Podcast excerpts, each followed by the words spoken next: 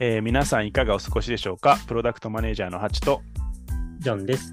この番組はシード機と上場企業のプロダクトマネージャー2人が普段考えていることやプロダクトマネージャーのお仕事についてお話しするポッドキャスト番組です。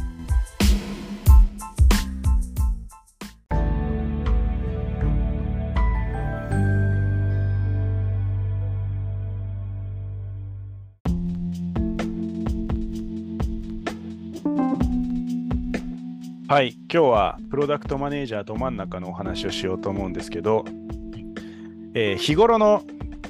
プロダクト開発何をやるかでジョンさんのところはどうやって決まってますか？日頃のプロダクト開発？どんなタスク、まあ、どんな課題を解決するかうんうん。まあ、ありきたりですけど、私はあのプロダクトマネージャーが部署がいくつか分かれてたりするんですけど、まあ、部の目標があります。その部の目標に向かってやります。で、部部として、えっと、ロードマップを持っているっていうのがまずありますと。んまあ、それに対して個人のプロダクトマネージャーが、えっとまあ、そのロードマップ実現に向けて、個々のプロダクトのロードマップをこう、達成するために、うんコツコツコツコツと、あの、いろんな人とお話ししてるっていうような感じですかね。ロードマップ、うんまさに今日はそのロードマップのお話をしようと思うんですけど、いうんロードマップとは何ですか？ロードマップ、道しるべ。翻訳しただけ。うちの会社で言うと、でもね、すごいね、単純なんですよね。えっと、何をいつ出すかうんかな。うんうんうんうん。まあでもその通りですね。それどのくらい未来までできてますか？えーっとね、部、部としては、多分直近に2年とか、い1、まあ2年とかですかね。で、うそれに対して個人も一応やってるんで、まあ基本は2年に差し掛かるものが多いかなと思うんですけど、うんうんプロダクトによるかなと。うん。いや、素晴らしい会社ですね。さすが。何が言いたいかってです言うとですね、あの、最近、不確実性というものを勘違いしてる方らが世の中によくいると思ってまして、あの、もう1年先とか、半年先なんて分かんないんだから、ロードマップ立てても意味がないだろうっていう、うん。日々の積み重ねこそ全てだっていう派閥の方々。はい。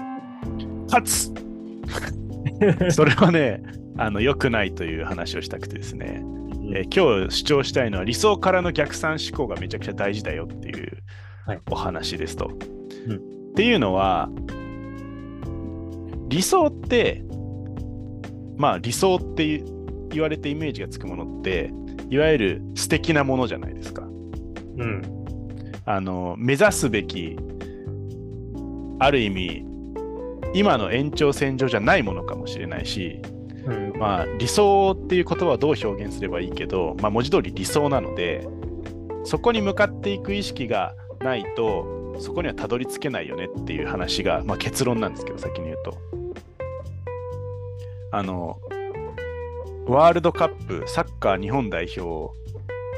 がですね森保ジャパン継続になりましたとはい。ここで選手たちが森保監督にあることを言ったことを知っていますか？森保監督にお願いしたんです、一つ。うん。それ何かっていうと、今までは日本はベスト8に入れなかったんで、この間のワールドカップはベスト8を目指しましょうって言ったんですよ。はいはいはいはい。そしたらベスト16だったんですよ、残念ながら。うん。そこで選手たちは、いや、ベスト8狙ってもベスト8いけねえだろっていう話をしたんですね。いや、目指すは優勝でしょと。はい優勝を目指して初めて優勝を目指すだけの準備と、えーまあ、準備と心構えをしているわけだから、そこで結果、えーもちろんベベスト1位になればいいんだけど、それで残念ながらベスト4だったねとか、ベスト8だったねっていうところまで初めて優勝を目指してたどり着けるんだぞと。うんうん。だから高い理想を掲げてそそこに向かうための練習とか心構えをつけていこうよって話をしたんですね。うんうん。同じですっていう。なのでそれその理想を掲げた上でそこから逆算した、まあ例えば3年なり、まあ、2年なり1年なり、まあ、5年なりそれ会社によると思うんですけどっていうロードマップがあった中でそれを逆算して一歩一歩今できることをやっていかないと、えー理想には結果到達できませんよっていう話ですと。かつその理想がないと何が起こるかっていうとそこについていこうと思えないっていう。うん。この組織はどこをむどこに向かってるから今この一つのバグ修正をしていることもいずれこの道につながっているんだっていううんうんうんうん。前にも一回話したかもしれないんですけどまあ古い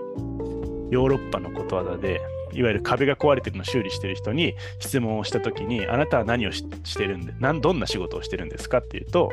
石を積んでますっていう A さんと、えー門を直していますっていう B さんと国を守っていますっていう C さん。うんどっちがモチベーション持って、まあ、どっちというかどれがモチベーション持って高い意志でエンゲージメント高く働いていますかって話ですと。で、そんなの分かってるよって思うんですけど、ふとやっぱり目を向けると PM 忙しい人問題、まあ何回も何回もいろんなところで言ってると思うんですけど、毎日忙しくて気づいたら、もうロードマップのに貢献することじゃなく、日々のなんかバグ修正のとか、お客さんに謝るレポートだけ作っていたりだとか、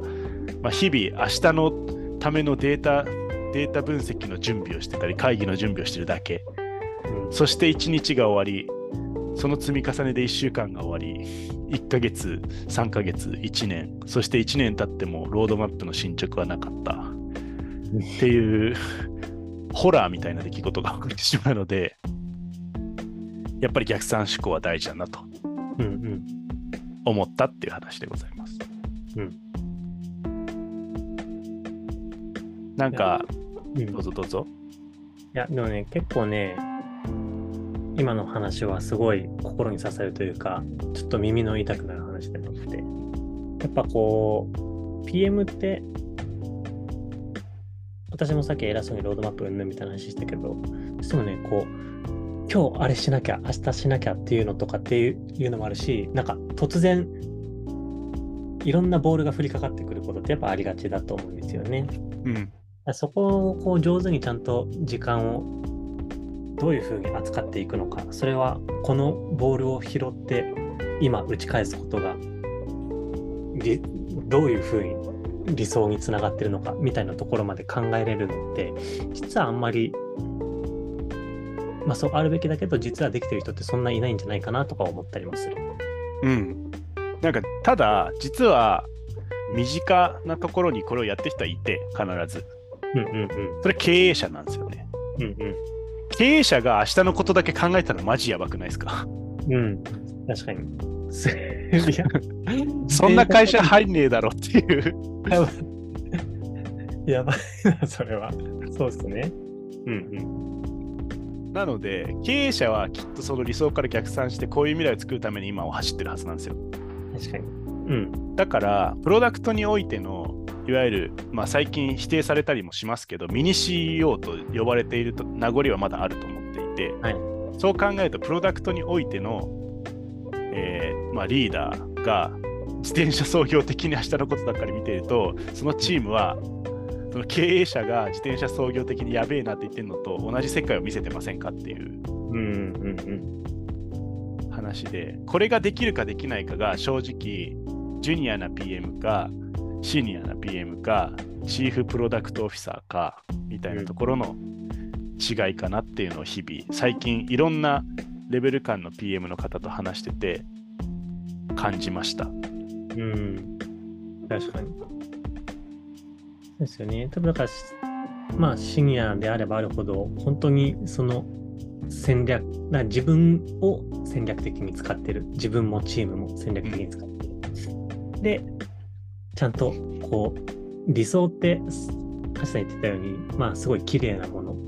でありながら、簡単に実現できない、明らかに難しいものだと思うんですけど、まあ、それを実現するためには、どう時間を、リソースを使っていくのかっていうのをできるからこそ、あの、理想を実現できてるってことですよね。うんシニアな人たち。しかも、さっき言った通り、それやってる人必ず身近にいるんで、経営者という役割で。うん。究極経営者並みの視座をプロダクトにだけプロダクト領域においては経営者並みの視座を持ちなんなら経営者よりも理想理想から逆算していて考えている状態になっているのが PM の